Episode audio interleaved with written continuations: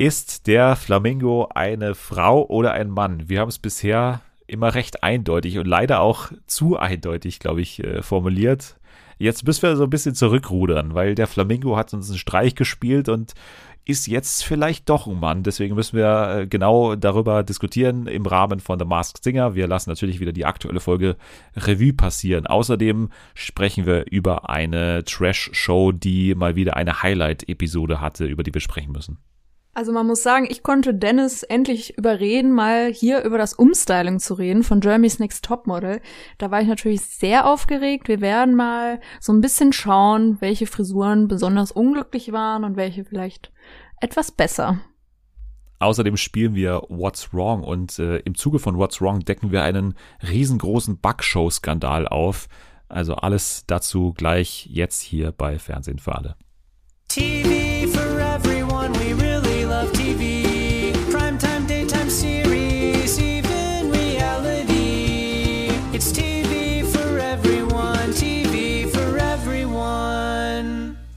Willkommen zurück zu dieser wunderbaren neuen Ausgabe von Fernsehen für alle.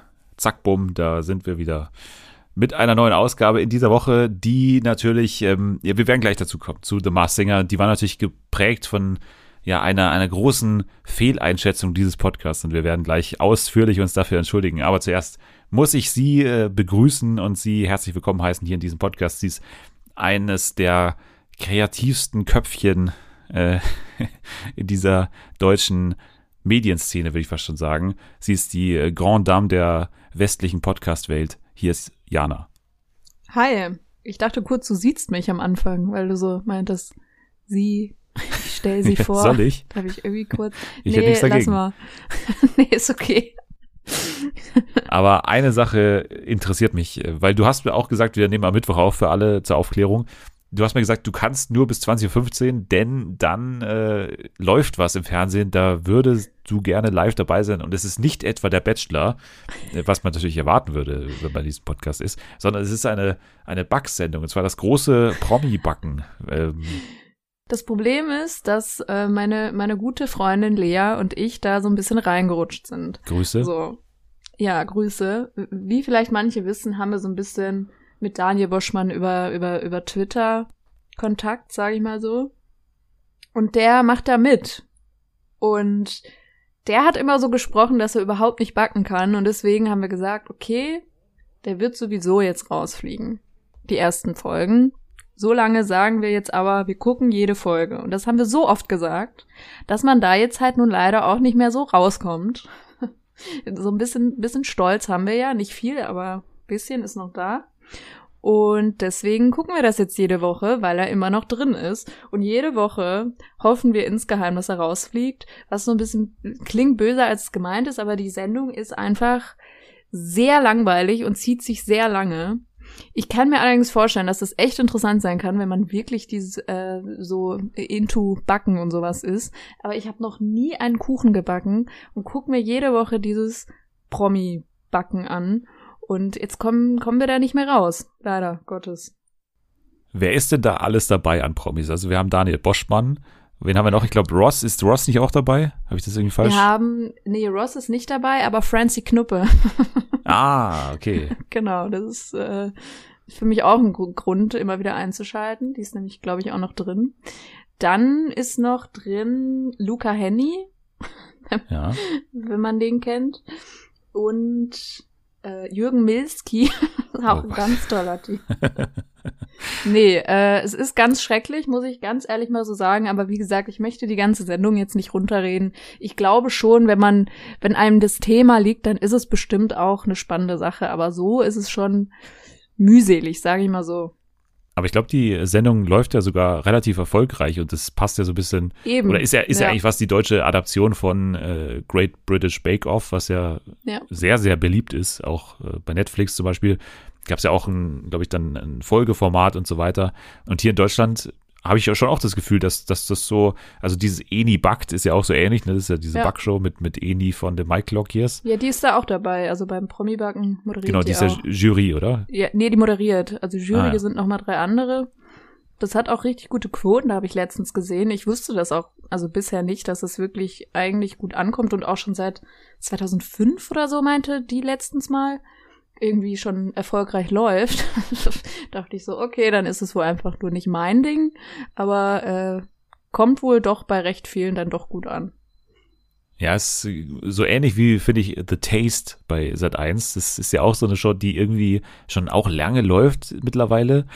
Da kriege ich auch nie so den richtigen Zugang dafür. Also ich habe ja normalerweise auch zu, zu Kochshows so eine enge Verbindung. Stimmt, also ich schaue ja, schon gerne mal Kochshows. Aber da, ich weiß nicht, da, ist immer, vor allem bei The Taste ist immer so ein riesiges Studio, keine Zuschauer drin. Das ist immer so eine komische Stimmung, finde ich. Das ist immer so ein bisschen wie so eine Generalprobe, fühlt sich das alles an. Und bei äh, Promi-Backen weiß ich nicht, da haben mich bisher, also da waren immer schon auch interessante Namen dabei, aber so im, im Großen und Ganzen sind es halt immer diese Sat1-Gesichter, wo dann irgendwie ja, nochmal voll. jemand auch von Biggest Loser noch so mal dabei ist oder keine Ahnung. Macht mich jetzt nicht so wahnsinnig an. Aber grundsätzlich Thema Backen finde ich, finde ich in Ordnung. Und ich finde, das ist nichts, wofür man sich äh, schämen muss, würde ich mal sagen. Äh, nee, das nicht, aber ich glaube, dass das Klientel ist schon deutlich älter, kann ich mir vorstellen. Aber vielleicht liege ich auch damit falsch wir waren gerade beim Thema Schämen und äh, beim Thema Schämen ähm, kommt mir natürlich äh, die äh, neue Folge von The Masked Singer in den Sinn.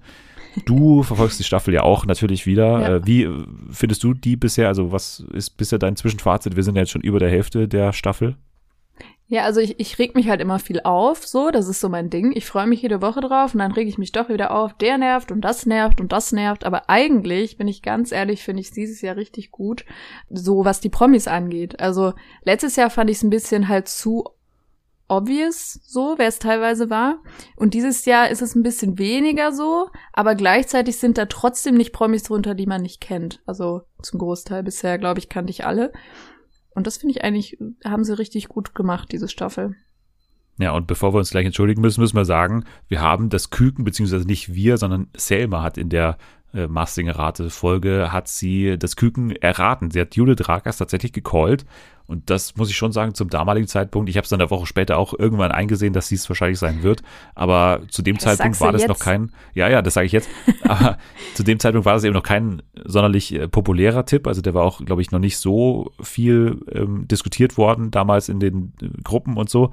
Also großes Kompliment an Selma an der Stelle, dass sie das erraten hat und äh, ich ja, man, war falsch. Man muss auch sagen, das ist einem kaum aufgefallen, dass Selma das da recht hatte, so auf Twitter und so sie hat sich ziemlich zurückgehalten mit ihrer Freude, würde ich sagen, dass sie es ähm, erraten hat. Also mit dem, mit ja, sehr bescheiden, finde ich auch. Ja.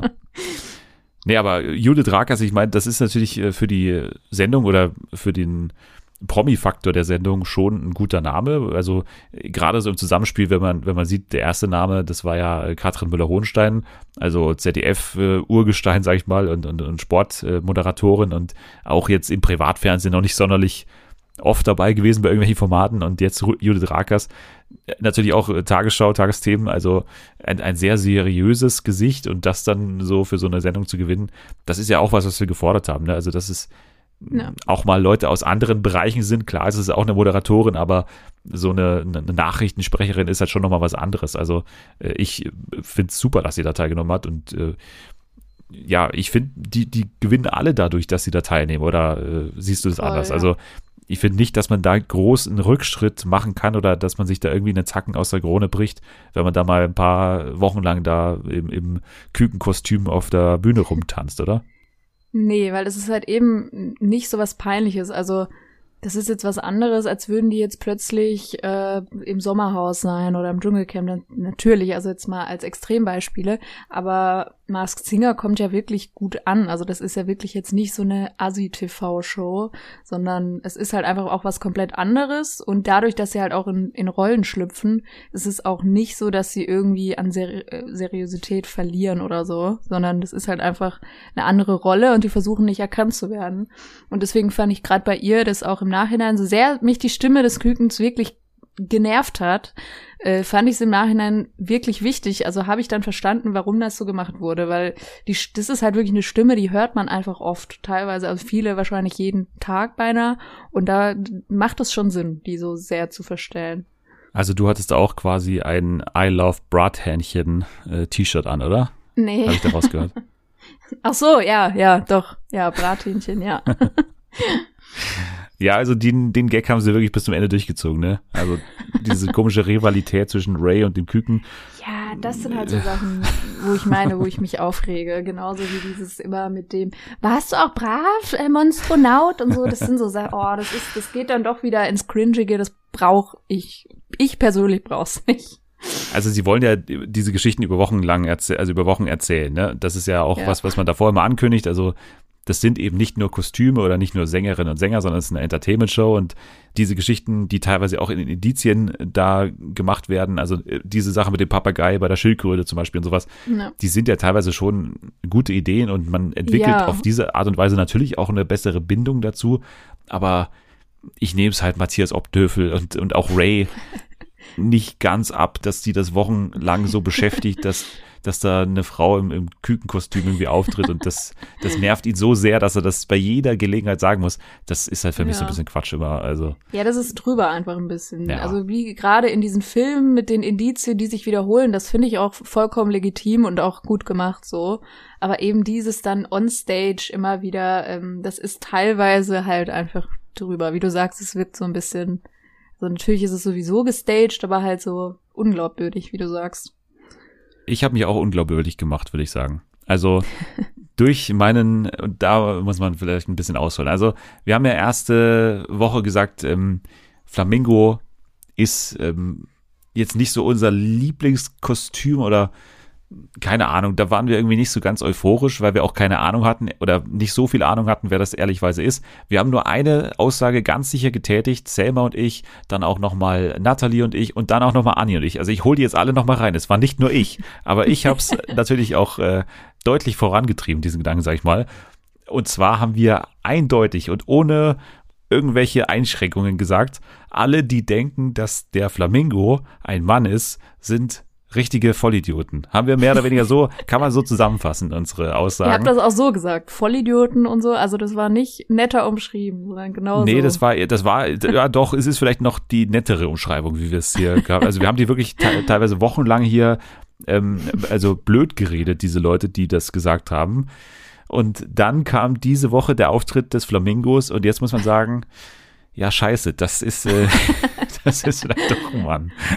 Das finde ich auch geil, muss ich sagen. Das finde ich echt cool, dass man das bis jetzt nicht gecheckt hat, ob es ein Mann oder eine Frau ist. Das finde ich richtig gut gemacht. Also das ja. gefällt mir.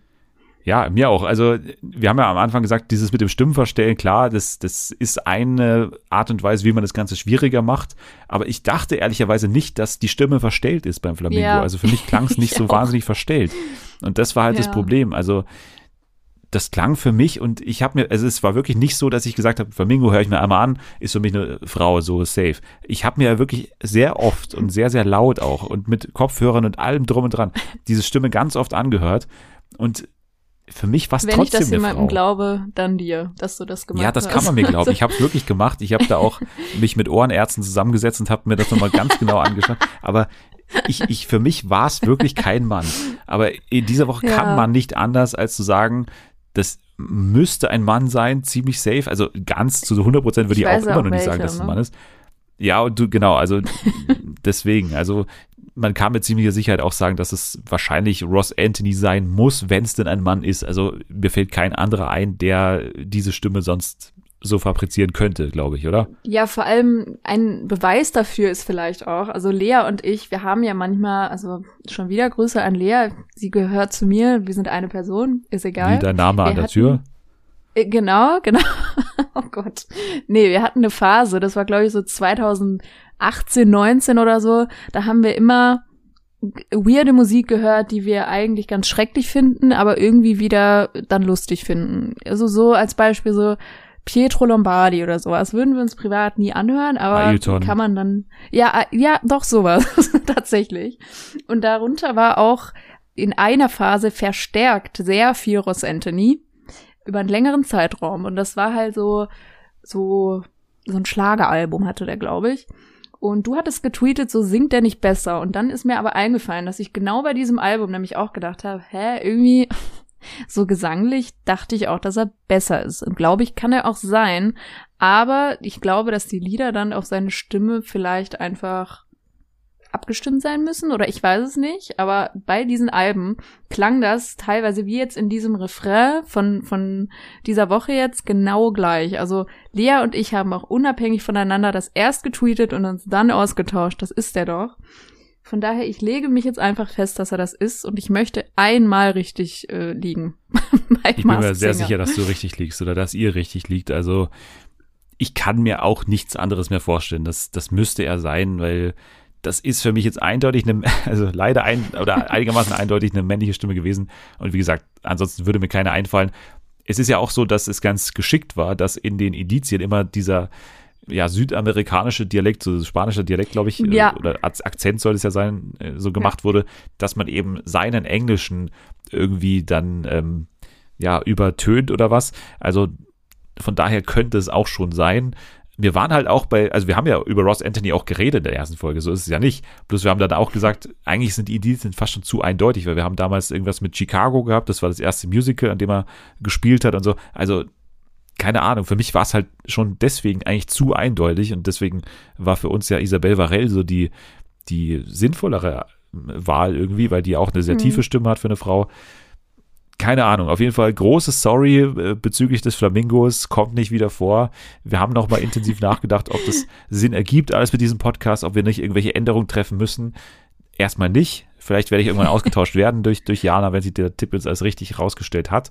Aber noch sagen wir, wir haben dann doch ein paar auch, auch richtige Tipps dabei gehabt. Von daher, ja, der Flamingo haut uns jetzt nicht um, aber es ist eine deutliche Schelle ins Gesicht und äh, wir müssen deutlich an unseren internen Prozessen arbeiten, dass sowas nicht mehr vorkommt. Also wir müssen da nochmal deutlich. Ähm, aber ihr hattet ja so viel ja, richtig die letzten ja. Male, von daher glaube ich, das wird euch schon verziehen, würde ich schon sagen. Das hoffe ich. Beim Leoparden sind wir uns ja auch noch nicht ganz sicher. Ich würde sagen, da werden die Fragezeichen immer mehr mit der Zeit. Wir mhm. hatten ja überlegt, äh, Joy Denalane, das war so ein bisschen unser favorisierter Name, aber in den letzten Wochen ist vor allem auch der Name Cassandra Steen äh, mehr und mehr aufgekommen. Also ich weiß nicht, äh, wie präsent du gerade die Stimme des Leoparden hast, aber was sagst du beim Leoparden aktuell? Wer ist es? Äh, ich hätte auch gesagt Cassandra Steen. Mittlerweile glaube ich fast auch, dass sie das ist. Aber wie gesagt, ich bin auch wirklich eigentlich nicht gut, was das angeht. Ich bin da nicht so ein äh, Vorbild für. Aber kennst du so. Cassandra Steen ein bisschen so von der Stimme her? Weil ich, ich muss ehrlich sagen, ich muss dann immer wieder nachhören und dann, wenn man es dann mal, ja. also man, man muss, glaube ich, die Stimme auch schon davor irgendwie mal gehört haben, weil ich, wenn ich es dann anhöre, ja. dann sage ich immer, ja, das, das kann schon hinkommen so, aber so richtig, ehrlicherweise davor hatte ich sie so nicht auf dem, auf dem Zettel. Äh, ja, doch, also die hatte, ist ja eine Weile her, aber die hatte schon ein paar Hits früher, was wirklich lange her ist, aber dadurch hatte ich, habe ich es schon noch so ein bisschen auf dem Schirm, wie sie singt. Und das würde, glaube ich, passen. Dann, ja, haben wir hier auch nochmal den Namen Cassandra Steeden äh, aufgebracht. Also ich würde immer noch sagen, dass Joy nicht, nicht jetzt ganz verkehrt ist, aber weiß ich nicht so. Ein bisschen Zweifel kamen da auch dazu, weil sie halt jetzt wirklich so gar nicht mehr auch diskutiert wird. Mhm. Und man hat das Gefühl gehabt, eigentlich die Jury bringt jetzt langsam so in Woche vier ja, auch mal so die richtigen Namen ins Spiel. Bei der Schildkröte zum Beispiel wurde ja dann auch mal über den, und ich glaube, da sind wir uns eigentlich sicher, über Thomas Anders dann auch wieder geredet und äh, sehr zu unserer Freude mit dem schönen Bild immer dabei von, Thomas. Da habe ich mich richtig für dich gefreut, als das wieder gesagt wurde. ja, ich weiß auch nicht, das ist so ein Bild, wo er da in so einem hellblauen Sakko so steht und irgendwie so eine komische Armhaltung hat. Ne? Also er hat da, es wirkt so, als hätte er ein Mikrofon in der Hand und man hätte es ihm so rausretuschiert oder so. und dann steht er da so da und hält irgendwas in der Luft, aber er hat gar nichts in der Hand. Das ist irgendwie so komisch. Meinst so diese Bilder, die sind so ja. wild. Also manche sind solche Stockfotos gefühlt und andere sind dann so also so, als wären die vom Fan, von einem Fan gemacht worden, wie von dritte Reihe beim Konzert. Also das ist so, finde ich immer wieder lustig.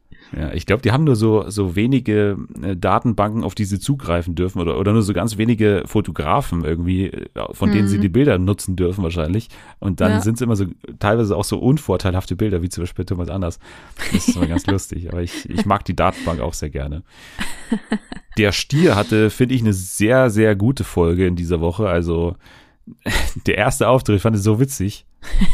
Diesen, ja. äh, weiß gar nicht, wie man das nennen kann, aber diesen äh, ja, halt, es ist einfach ein typischer Gilde Horn-Auftritt, ne? Und das ist halt dann auch schon die, ähm, ja, das ist ja dann auch schon der Clou daran, dass halt Guido Horn ja. halt bekannt ist für solche wahnsinnigen äh, Auftritte und dass es sich da irgendwie für nichts zu schade ist. Und ich finde das weiterhin sehr gut, dass er dabei ist. Habe auch nicht ganz verstanden, warum er dann am Ende, also er hat auch eine schwierige Gruppe erwischt, aber dass er am Ende zittern musste. Ich hoffe, mhm. der schafft es ins Finale, ehrlich gesagt. Ich will den noch ein paar Mal hören. Ja, von der, von der Show her auf jeden Fall. Ähm, ich, ich wollte dich noch fragen, wie sicher bist du dir? Also du, du sprichst darüber schon so, dass Du bist dir schon 100% sicher, ja, dass er also das Also da ist es super safe. Also okay. seit dieser Woche auch nochmal, die Stimme ist, da gibt's keinen anderen Menschen, der das macht. Auch so das ganze Auftreten auf der Bühne das ist einfach, das ist Gildo. Und okay. es gibt ja auch wirklich gute Indizien, hat, glaube ich, auch Ruth schon in der Sendung äh, behandelt, wo sie dann das genau mit den Zahlen aufgedröselt hat, was dann seine, seine Startposition bei, bei dem äh, ESC und auch sein,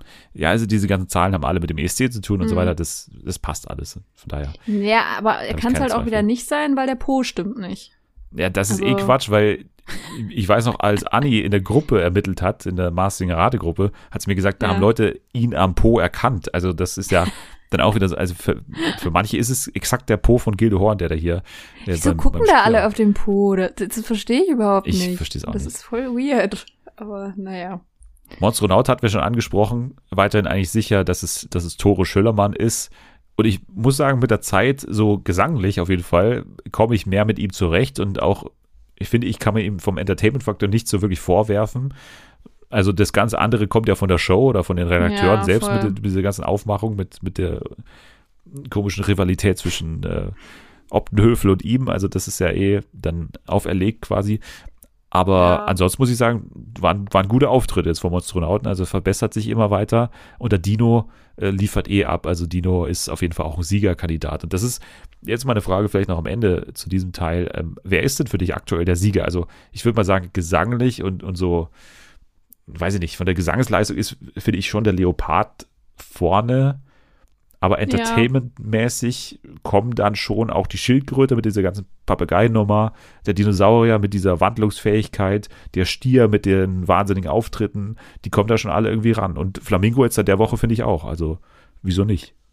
Ja, ich finde halt eben, das ist, ist leider, muss man sagen, ist es ja oft so, dass die ZuschauerInnen eher für den, den besten Sänger oder die beste, beste Sängerin abstimmen als für die beste Show.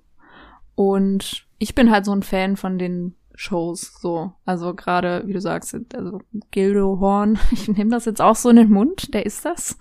Äh, ja, ich glaube, der wäre für mich so ein Kandidat, aber ich kann mir vorstellen, dass halt so ein Leopard gewinnen könnte, einfach wegen der Stimme. Also, ich glaube fast sogar eher ich fände es ja gar nicht mal so schlimm. Also, das ist ja auch immer, also klar, ist es keine Gesangsshow, es ist eine Unterhaltungsshow und der ganze Charakter spielt da mit rein. Aber gerade wenn da jetzt jemand drunter sein sollte, wie eben Joy Denalane oder eben Cassandra Steen, will ich auch noch in diese Riege packen, dann würde mhm. ich es denen auch mal gönnen, das so zu gewinnen, ja, das auf durch Gesang. Fall. Weil das ja auch Leute sind, die jetzt noch nicht so super, sag ich mal, also klar haben die eine super Karriere und so, aber so ein Sieg, glaube ich, würde denen auch noch richtig helfen bei sowas, ehrlich ja, gesagt, nochmal mehr im, im Gedächtnis von vielen Leuten hängen zu bleiben. Von daher könnte ich damit auch leben. Also ich ja, könnte deswegen, ich hab's auch, Ich, ich hab's auch Sarah Lombardi gegönnt, so. Ja. Einfach auch vom Ding her, weil die so oft äh, wegen irgendeinem nicht so guten Thema in der Presse war, dass die halt einfach auch mal sowas irgendwie gewinnt und so. Das fand ich auch alles völlig in Ordnung. Aber ich persönlich finde es halt immer cool, wenn man eher auf die Performance achtet. So, das ist so ein persönliches Ding. Ja, hoffen wir, dass das die ZuschauerInnen auch äh, im Hinterkopf haben und an deine Worte denken, wenn sie dann in der Pro7-App abstimmen werden.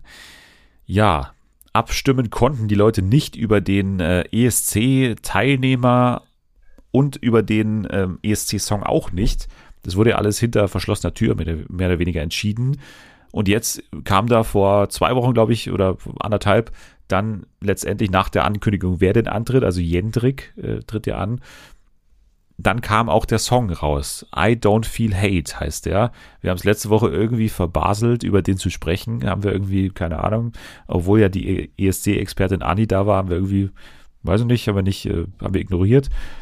Deswegen in dieser Woche die Frage dich. Was sagst du dir dazu I Don't Feel Hate von Jendrik? Ist das was, kann man damit gewinnen oder kann man schon die, die Flugtickets nach Hause wieder buchen?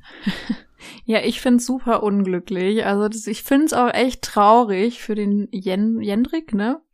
weil der Song geht ja buchstäblich darum, mit äh, eben, dass halt kein Hass verbreitet werden sollte oder dass man äh, einem der Hass egal ist. Und dann hat der Song ja eine super krasse Hasswelle abbekommen, zumindest was ich mitbekommen habe. Ja, Hass ist ähm, aber auch äh, jetzt ja, viel ich hab gesagt, da schon, ne? Findest du? Also ich habe da schon sehr viel äh, Shitstorm gelesen. Ja, aber nicht abseits des Profils von Selma. Also das muss man schon sagen. Sie war da schon deutlich, glaube ich, deutschlandweit vorne in der Kritikwelle und hat es sehr ja. persönlich genommen.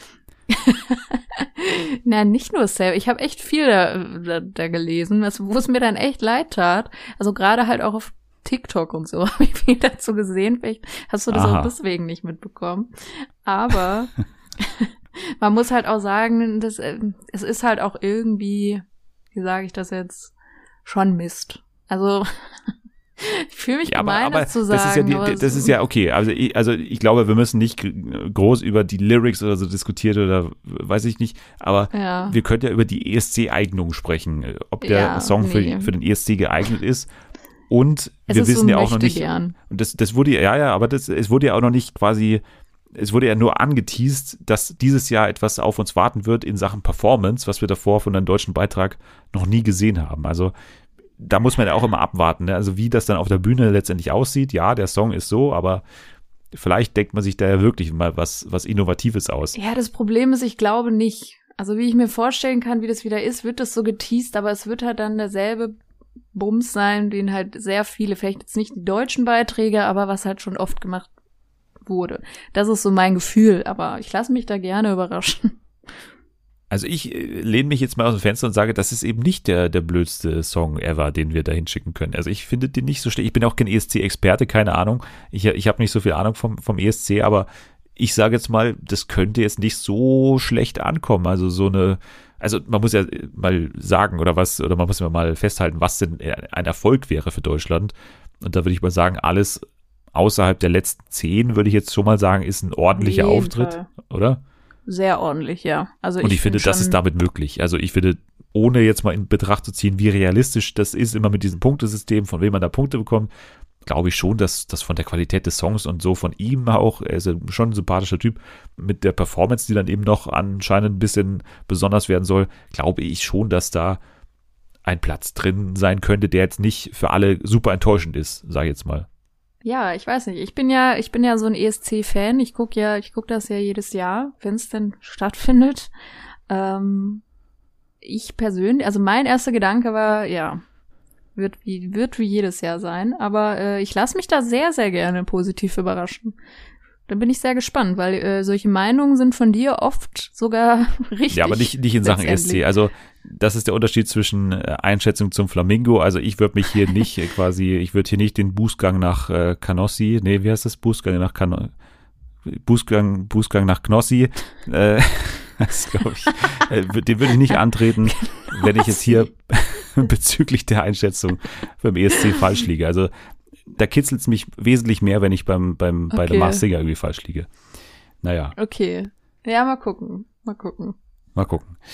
Ja, dann haben wir noch uns vorgenommen, über eine andere Show zu sprechen, und zwar über Germany's Next Topmodel, weil da, ja, ja also wir müssen ja wieder sagen, wir nehmen am Mittwoch auf. Ähm, am Donnerstag lief jetzt gestern quasi schon die äh, nächste Folge. Wir sprechen aber vor allem jetzt über das Umstyling, weil das natürlich immer das große Staffel-Highlight ist und äh, ich bisher auch noch alles verfolgt habe. Also das ist ja bei mir auch nicht selbstverständlich, weil ich das Format nicht sonderlich gerne schaue, ehrlicherweise. Aber bis dann habe ich es auch in den letzten Jahren eigentlich immer gesehen und Jetzt mal kurz zum, zum Umstyling. Also ich weiß ja, du bist großer GNTM-Fan. Ne? Wie, wie gefällt ja. dir denn insgesamt die Staffel? Jetzt nicht mal nur auf das Umstyling bezogen, sondern insgesamt. Was sagst du? Also bisher finde ich es eigentlich ganz gut.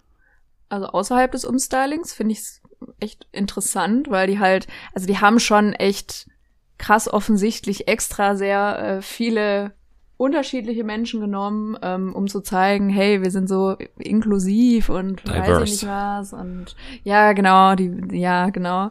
Und es ist halt, äh, ist so ein bisschen, naja, aber also dass die da sind, das ist natürlich gut, aber so dieses, das, man weiß halt, dass es nur irgendwie um das Image ein bisschen aufzubessern, aber soll mir recht sein. Ich finde es eigentlich ganz gut. Also mal gucken, wie es weitergeht. Solide, aber, solide. Ja, also. genau. Und jetzt mal nur aufs Umstyling bezogen.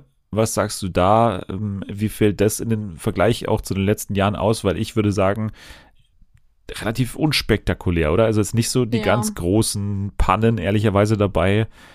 Also klar, so ein paar Frisuren oder so, an denen man sich stößt dann, aber so im Großen und Ganzen finde ich es jetzt nicht eins der schrecklichsten, also im Sinne von schreckliche Frisuren und schreckliche Looks Ja. entstandenen äh, Umstylings, oder? In der, in der GNTM-Geschichte. Ja, auf jeden Fall. Ich glaube, wenn man das so aus professioneller Sicht sehen würde, war das bis jetzt das beste Umstyling. Aber aus äh, Unterhaltungssicht natürlich fast schon langweilig. Auch dadurch, dass halt viele irgendwie gar nicht umgestylt wurden, wo ich nicht weiß, ob das auch irgendwie an Corona liegen könnte oder so. Da waren so ein paar, wo ich mir dachte, hä? Äh, könnte man jetzt schon irgendwie was abschneiden, wo ich mich echt gewundert habe, wo ich sogar denken würde, es würde besser aussehen.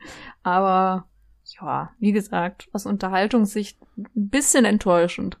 Ja, dann kommen wir doch gleich mal zu denen, die eben nicht umgestylt wurden, weil das wurde ja gleich zu Beginn äh, bekannt gegeben, auch als dann diejenigen zum Friseur da gerufen wurden, die eben jetzt äh, eine neue Frisur bekommen. Romy zum Beispiel, das hat, glaube ich, am meisten Ja. die Leute überrascht. An die habe ich auch gerade gedacht. genau, die hat, die hat kein Umstyling bekommen, ist ja diese, ich weiß nicht, wie, wie man die beschreiben soll, also sehr, sehr natürlich aussehen, würde ich jetzt mal sagen. ja. Mm, Hat auch immer bisher ganz gute Leistung gebracht und ich glaube, da wird man so ein bisschen diesen Look äh, Girl von nebenan, Hm. will man, glaube ich, so ein bisschen behalten bei ihr, oder? Anders kann ich es mir auch nicht erklären, dass, dass diese Ja, Matte das- dran gelassen wurde. Das wäre auch meine einzige Erklärung, weil ich finde halt, also es, es ist halt, ja, es sind lange Haare, die sehen auch gesund aus und so, aber es ist halt irgendwie kein Schnitt drin und ich finde die so ein bisschen, die hängen so wuff, einfach runter und die sind einfach lang, so. Und bei ihr hätte ich mir halt echt voll sch eine schöne Frisur vorstellen können. Jetzt nicht unbedingt, also man hätte ja nicht viel abschneiden müssen, aber so ein bisschen, das so ein bisschen aufpeppen, so ob es jetzt Stufen sind oder irgendwie ein bisschen färben. Ich weiß es nicht, aber ich finde so ein bisschen, wie es ist, weiß ich nicht, ob das wirklich so gut ist als, als Model, aber da habe ich halt auch keine Ahnung.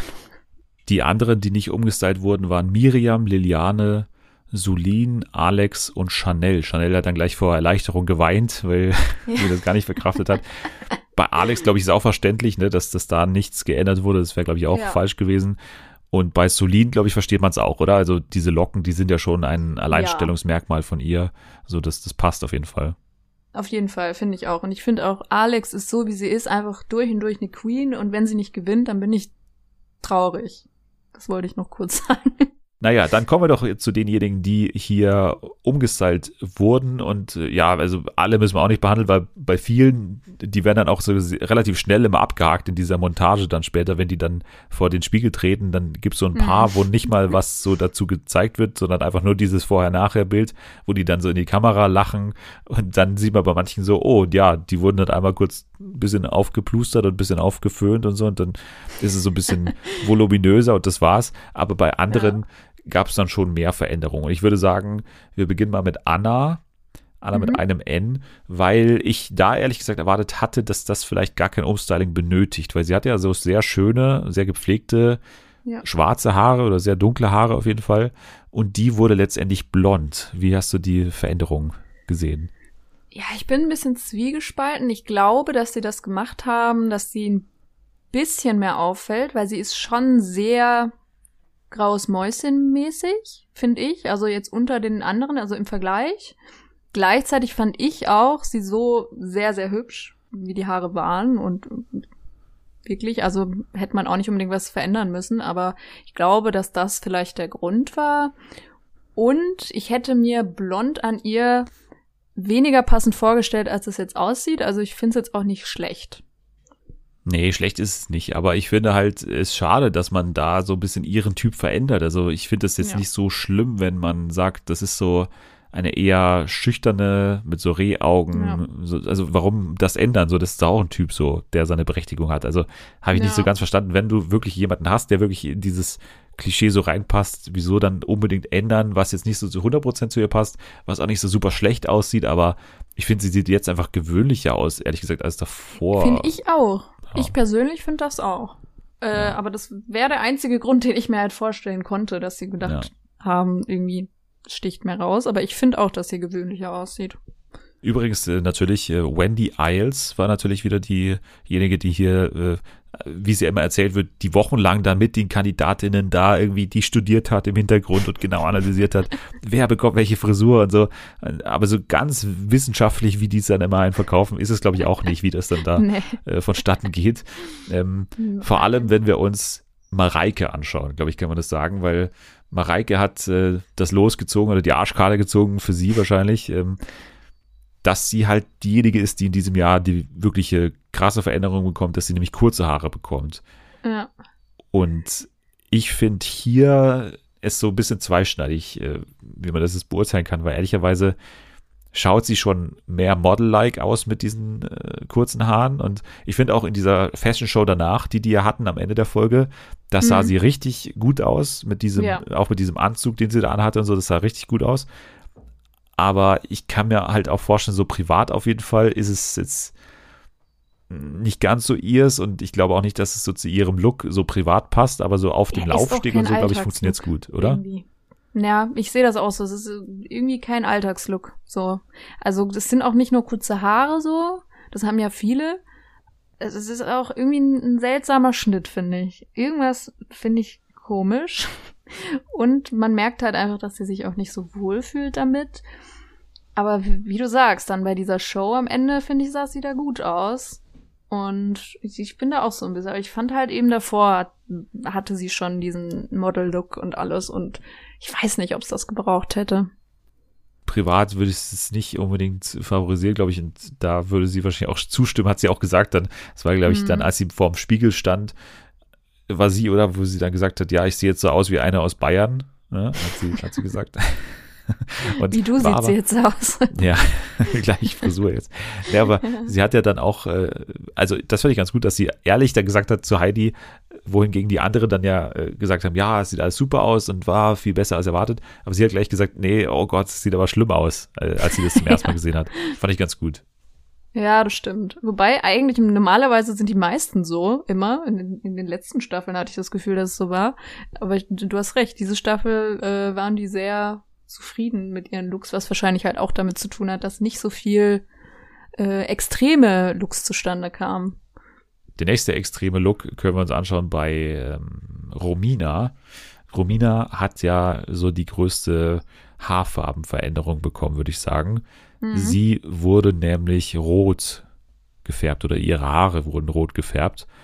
Ja. Und hier würde ich sagen, ich finde es cool. Also ich finde, das sieht sehr gut aus. Ich ja. finde, das ist eine schöne Farbe. Auch nicht so dieses klassische RTL 2 Rot, was man nee. dann bei so, bei so Tauschmüttern dann sieht. ähm, oder wie ich in meiner Pubertät. Oder wie du in deiner Pubertät. Ähm, oder wie ich, wenn ich noch zwei Mastinger-Tipps verhaue, dann habe ich auch so eine Lebenskrise, wo ich dann alles rot färbe. Also ich finde, das, das sieht gut aus und ich finde, es passt zu ihr. Sie hat dann erst so ein bisschen sich gefreut und hat das eigentlich ganz gut gefunden. Später hat sie dann ein bisschen damit gehadert und hat gesagt, sie erkennt sich nicht wieder. Aber ich glaube, ja. es hilft ihr schon in diesem Model-Geschäft und ähm, hat dann ja auch dieser Typ gesagt, der dann später bei diesem äh, Laufsteg-Walk dann da saß und hat gesagt, ja, I would book her again because she has red hair and she, I keep her, keep her in mind. Ja, nee, das ist auch echt wirklich, die hat schöne, oh Gott, creepy. Nee, ich finde, die hat wirklich eine schöne Farbe bekommen. Also das ist auch eine, die würde ich auch privat tragen. würde ich das so hinbekommen, würde ich das machen.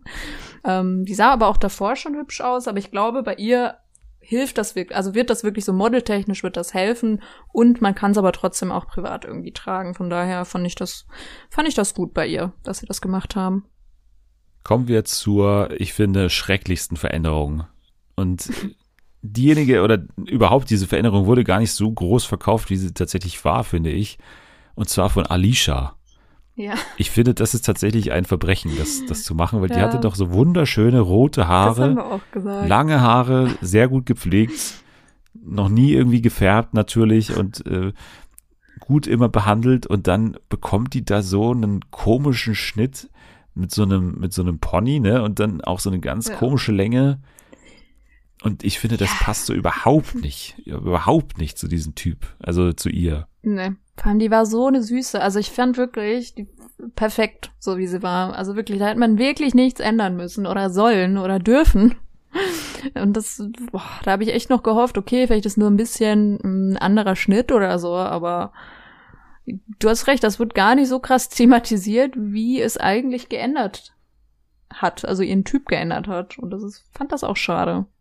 Die, fand ich echt eine Süße, so. Die ist auch immer noch wunderschön, so ist es nicht. Aber es hat jetzt nicht unbedingt dazu beigetragen, dass ich es besser finde oder so. Nee, auf keinen Fall. Und ich weiß gar nicht, wie man diesen Schnitt überhaupt, also ich weiß gar nicht, ob es dafür einen Namen gibt für diesen Schnitt. So, das kann ich mir kaum vorstellen, dass jemand hingeht und sagt, ich will jetzt hier diesen komischen äh, Topfschnitt, der aber dann doch zu lang ist für den richtigen. Ja, aber die haben es auch mit Topfschnitten. Ich weiß es nicht, ob das vielleicht auch in der Modelwelt irgendwie super gut ankommt oder so, aber in den vergangenen Jahren, finde ich, waren es oft so komische Topfschnitte, wo ich mir dachte, warum? Warum muss es so ein Topfschnitt sein? Ah, keine Ahnung. Ich, ich war da überhaupt nicht zufrieden mit dieser Veränderung von Alicia und ich weiß auch nicht, ob ihr das so helfen wird jetzt in den nächsten Folgen. Vielleicht nee. ist sie ja schon rausgefallen gestern am Donnerstag, keine Ahnung. Naja, ja, ich sehe da jetzt nicht so die große Zukunft leider für, für Alicia mit diesem Schnitt. Ja, und zum Rest der Folge müssen wir gar nicht so wahnsinnig viel sagen. Also ich glaube, das waren wirklich die größten Veränderungen bei den Mädchen, wie sie immer genannt werden, dann im Format selber. Also die anderen die haben die Mädchen die anderen haben dann meistens nicht mehr so eine große Veränderung bekommen. Amina, die ja dann am Ende rausgeflogen ist vom, von der Umstylingsfolge, die hat noch ja. auch, glaube ich, blonde Haare bekommen, oder? Das war die Veränderung. Äh, weiß ich jetzt selber gerade nicht mehr. Bin ich mir nicht mehr sicher. Diesen, diesen Pony oder was auch immer, er hat auf jeden Fall auch irgendeine Änderung bekommen, war sehr unzufrieden damit und ist dann in diesen letzten Walk gegangen und ist dann eben rausgefallen als Einzige.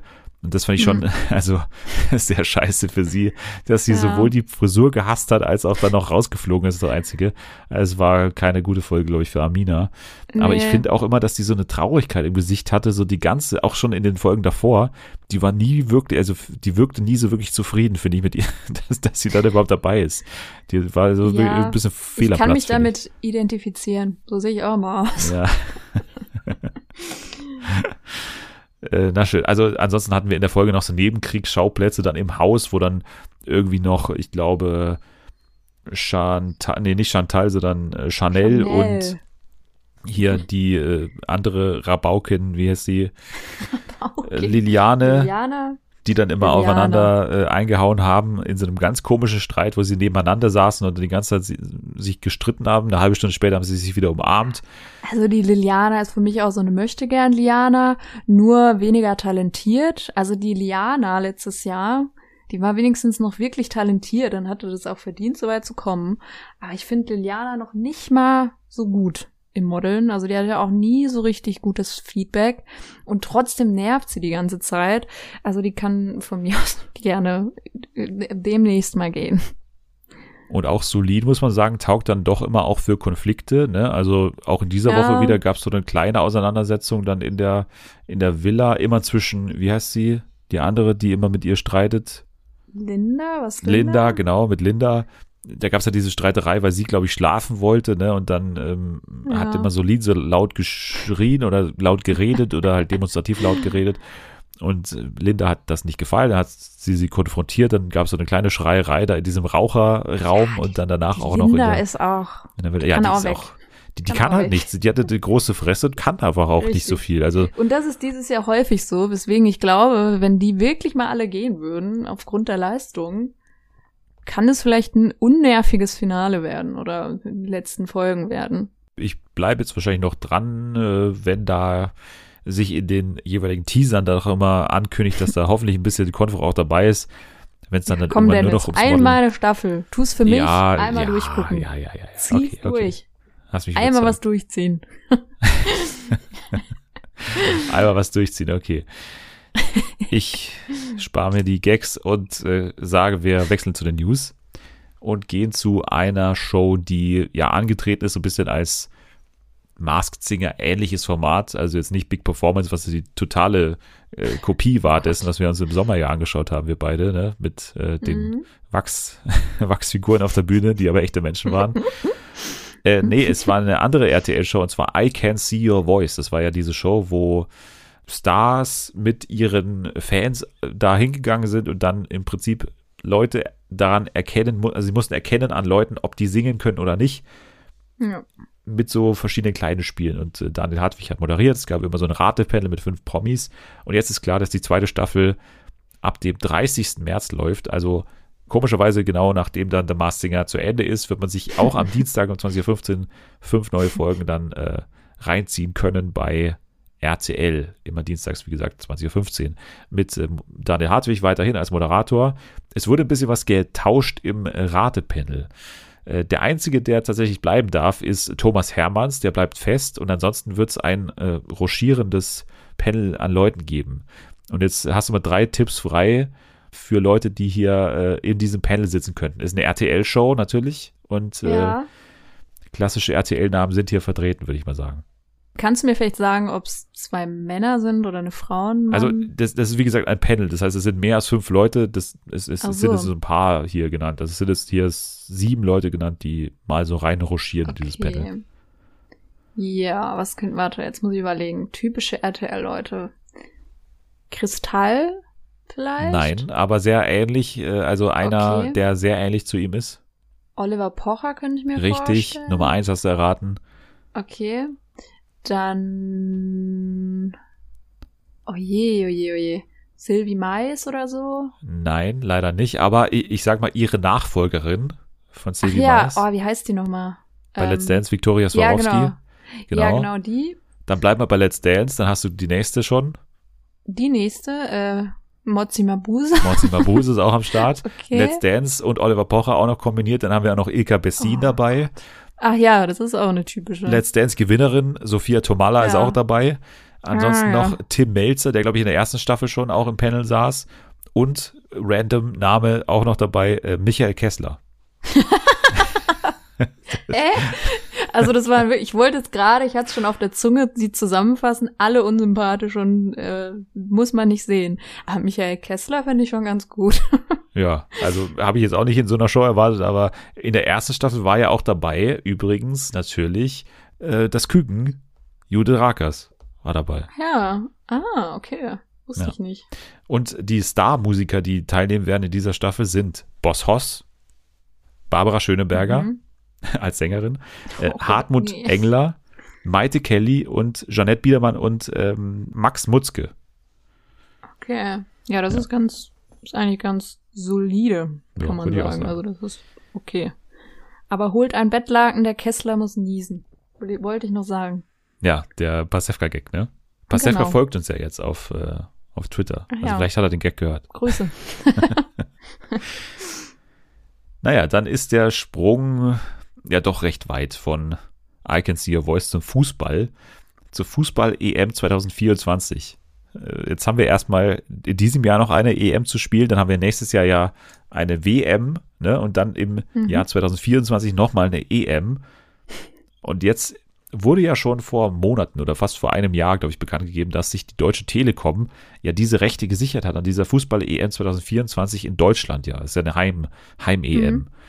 Und damals war aber schon klar, diese Rechte werden sich noch aufteilen. Also die Telekom wird davon noch äh, gewisse Rechte abgeben müssen, weil es äh, so eine Regelung gibt, dass die EM nicht komplett hinter der Bezahlschranke verschwinden darf.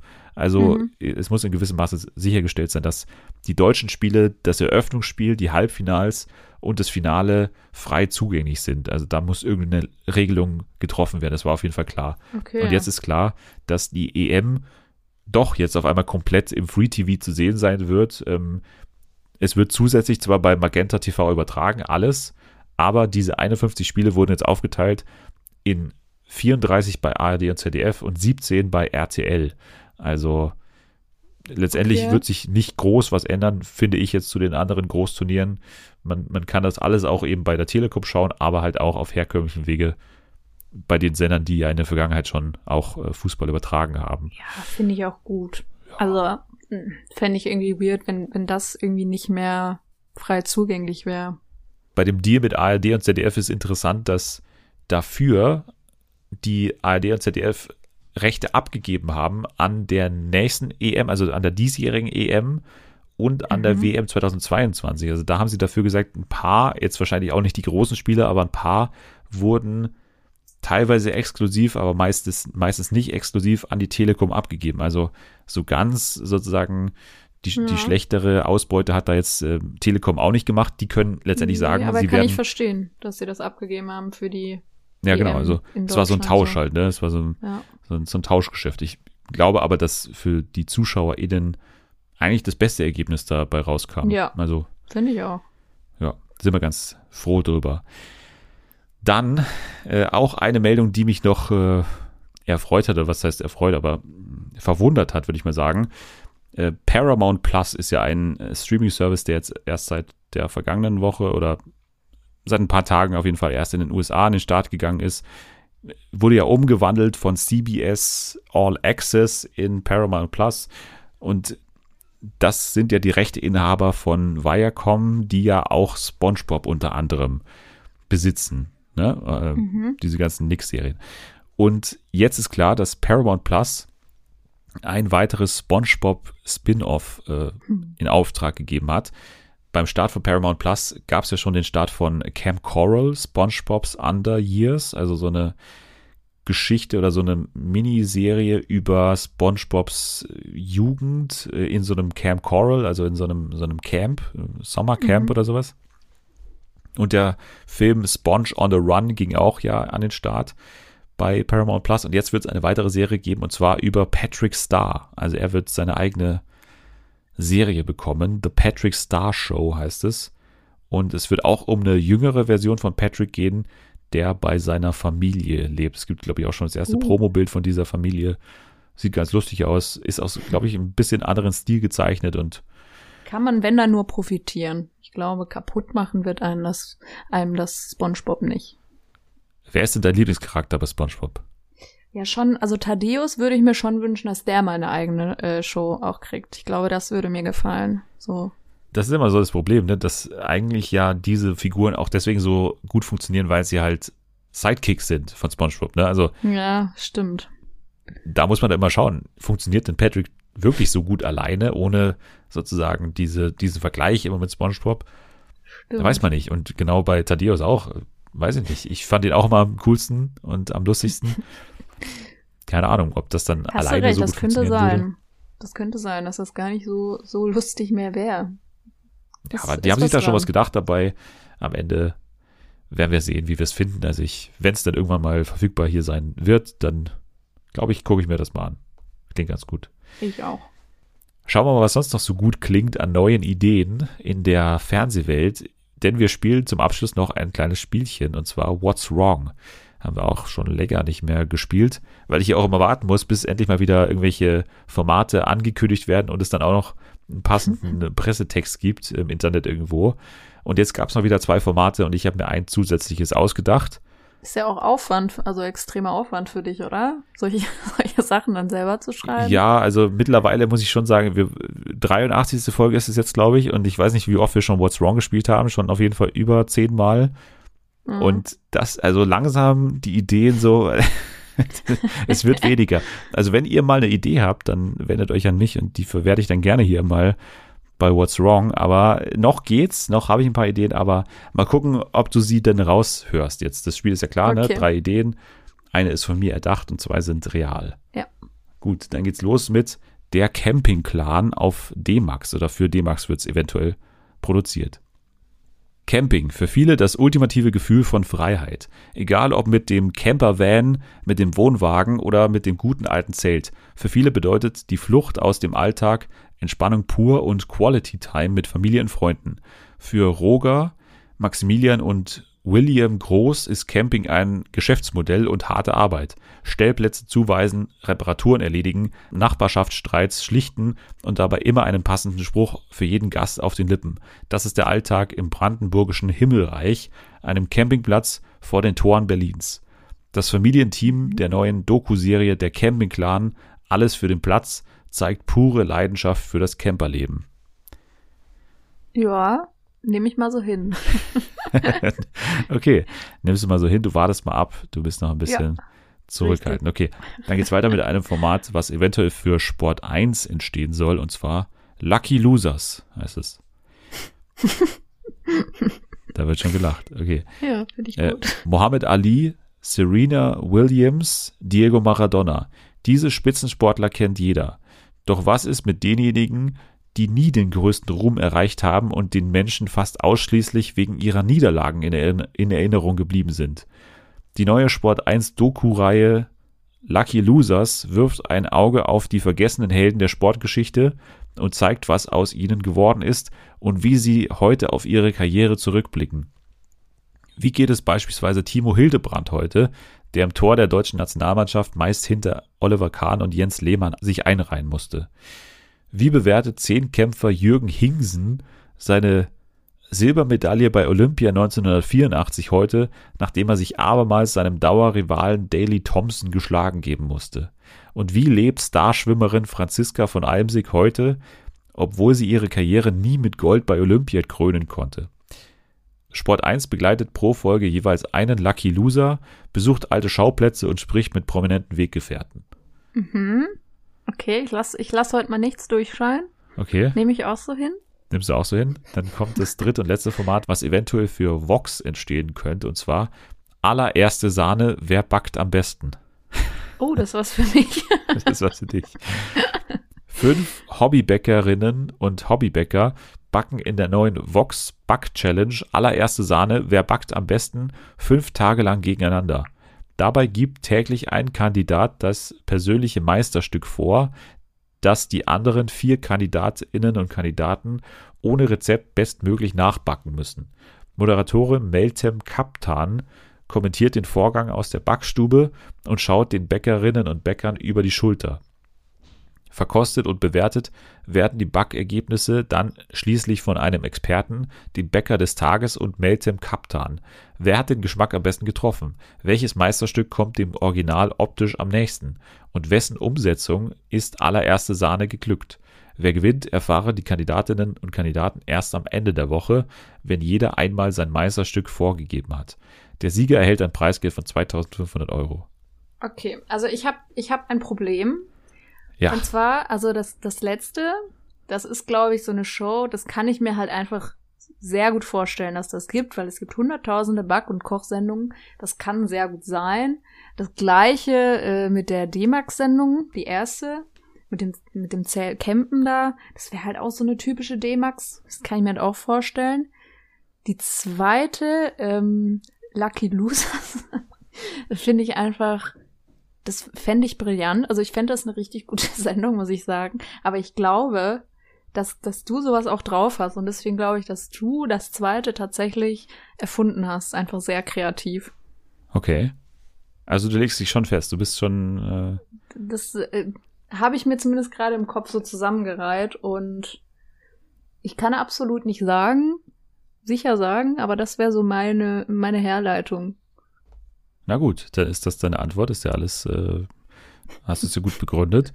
Und ich kann dir sagen, you're right, das ist richtig. Ha. Du hast mich enttarnt, du hast Lucky Losers als Fake enttarnt und äh, ja, hast deswegen gewonnen, natürlich. Aber Lucky also Losers hat, so hat, mich ja gefreut, dass du es äh, trotzdem einigermaßen okay fandest, den Vorschlag. Ja, ich finde das cool. Also ich kann mir, ich konnte mir halt auch sofort vorstellen, welche Freude du dabei hattest, die einzelnen Leute dazu googeln, ja. wer da immer verloren hat, vielleicht gegen irgendwen oder hinter irgendwem stand. Zehnkämpfer Jürgen Hingsen. Ja, so, den, solche, den, genau. Den gab's aber echt. Den habe ich nicht erfunden. Glaube ich den dir. Echt. Das, das, habe ich auch sofort gedacht, dass du einfach nur Spaß hattest, das zu recherchieren. Und das konnte ich mir so gut vorstellen. Deswegen äh, war ich mir recht sicher, also nicht sicher, war ich mir nicht, aber das war so meine Idee. Ich finde aber, das könnte man so in Produktion geben, auch mit den Namen. ich finde das ja. legitim. Mal gucken, ob es ähm, dann umgesetzt wird von äh, Sport 1. Was ist aber, wenn ich dir verrate, dass nicht nur ein Format in dieser Woche von mir erdacht wurde, sondern zwei. Oh. Oh. Der Trick ist aber, der Trick ist aber, dass tatsächlich zwei von denen umgesetzt werden. Und zwar genau die, die ich dir gerade gesagt habe. Also allererste Sahne, wer backt am besten? Und der Camping Clan werden umgesetzt. Meiner Meinung nach ist aber das dritte Format, allererste Sahne, wer backt am besten für ja. Vox von mir trotzdem erdacht. Denn und das ist ein echter Skandal. Wir reisen zurück, Fernsehen für alle Folge 23. Jeder kennt sie noch. Ich glaube, mit Julia saß ich hier. also der, der Titel der echten Sendung heißt Allererste Sahne, wer backt am besten? Da haben wir gerade gehabt. Haben wir auch gerade durchgelesen, mhm. was da das Konzept war. So, mein Titel hieß Erste Sahne, das Backduell. Oh. Was, also erstmal, was ist hier, Moment mal. Das kann ja, also eine Backshow allererste Sahne zu nennen, okay, das kann auch passieren. So, aber ich habe sogar für Vox damals gepitcht, ne? Also das ist ja, das ist ja nicht äh, sogar der Sender ähnelt sich, ne? Und dann, oh. ich lese mal noch mal, ich lese mal noch mal vor aus der Beschreibung, die ich damals geschrieben habe. Mhm. Auf die Plätzchen, fertig los. Äh, super Anfang schon mal. ähm, Warte mal, das sagt Eni immer in äh, Promi-Backen. Echt? Ohne Witze, sagt sie immer. Das habe ich damals noch nicht mal geklaut. Okay, aber in erste Sahne das Backduell treten täglich zwei Hobbybäcker gegeneinander an. Pro Folge müssen die Kandidaten zwei Herausforderungen bewältigen. In den ersten 30 Minuten dürfen sie ihr Lieblingsrezept backen. Danach erteilt ihnen die Jury eine Aufgabe, welche die Hobbybäcker unter Zeitdruck bewältigen müssen. Die gestellten Aufgaben sind dabei äußerst vielseitig, von süß bis herzhaft, von Wohlfühlkost zu Diet Food, von Knabbereien für den Menschen bis zum Hund, die Hobbybäcker können sich nie sicher sein, welche Challenge auf sie wartet. Die Jury wird angeführt von Jochen Bayer, der im Jahr 2018 mit dem Titel Word Baker of the Year ausgezeichnet wurde. Neben Bayer bewerten auch Bloggerin Katrin Runge, die mit Backen macht glücklich über 100.000 Fans auf Instagram erreicht und jeweils ein rotierender Patissier aus der deutschen Sterneküche die Gerichte der Kandidaten. Jeder der drei Jurymitglieder kann in beiden Runden maximal 10 Punkte vergeben. Wessen Gebäck ist sogar für echte Backexperten erste Sahne. So, und ich, also, klar, es gibt schon Unterschiede, aber eine Bug-Sendung für Vox, äh, die habe ich auch mal hier vorgeschlagen. Ja, also, hm, äh, also ich glaube, da bist du äh, was auf Bin ich der auf Spur. der Spur. Ich bin da was auf der Spur, glaube ich auch. Ich würde mich da mal melden und werde mal nachfragen. Äh, weil mindestens ein Platz als Bäcker, da werde ich jetzt, also in der Jury ja, will ich jetzt schon mal, also wenn, da, da, da will ich auch, auch dabei sein in der Jury. So ein paar Leckereien, ja. da hätte ich nichts dagegen. Ja, ich finde auch. Also, das ist schon ein bisschen frech. Ich glaube, da könnte man mal nachhaken, vielleicht. Ja. Aus erste Sahne das Backduell wurde allererste Sahne, wer backt am besten. Also. schon, also wenn dann schon ein krasser Zufall. Aber das ist natürlich die, die Sache. Wir äh, haben ja hier also leider keinen Patentschutz oder was, was das wir sagen. Ne? Also ist immer quasi Open Source hier für, für FernsehmacherInnen, die können sich hier einfach bedienen. Und dann, ist auch Werbung für dich so, als Producer oder Ja, aber dann würde ich gerne mal auch dann in den Credits auftauchen. Also based on a novel by äh, würde ich dann schon mal sowas gerne drin auch sehen. Ja, okay, so. das, das kann ich auch verstehen. Ja. Na gut, also diesen ja, schamlosen Klau würde ich auf jeden Fall mit, mit null Sternen bewerten, auf jeden Fall. Aber wie würdest du denn heute die, die Folge bewerten? Wie hat's dir gefallen? Also wenn ich könnte, sechs, aber man kann leider nur fünf, also sage ich fünf. Okay. Dir kann man folgen bei Twitter unter Marsianer. Fernsehen für alle kann man uns folgen, da kann man liken und retweeten. Man kann den Hashtag Fernsehen für alle für Format-Tipps oder was, also da am besten privat an mich, weil sonst ähm, hören das ja auch oder lesen das ja auch die, die Gäste und das wäre nicht gut. Äh, Podcast, wie gesagt, oder bewerten. Fernsehsender. Oder die Fernsehsender, das war noch, äh, wäre noch äh, blöder. ratespodcast.com slash FFA, da kann man auch vorbeischauen und das ganz einfach machen. Naja, jetzt danke ich dir wie immer fürs dabei sein. War mir mal wieder eine, eine riesengroße Freude. Danke dir und deinem Team. Meine, meinem großen Team, ja. Äh, immer wieder gerne. Nächste Woche dann alles zu Love Island zur ersten Woche. Also läuft ja aktuell, ne? Das wird spannend sein, wie es da weitergeht. Außerdem wollen wir uns diese Netflix-Doku Das Hausboot von äh, Olli Schulz und Finn Kliman äh, gerne anschauen. Darüber dann alles eben nächste Woche. Ihr könnt jetzt schon mal abschalten.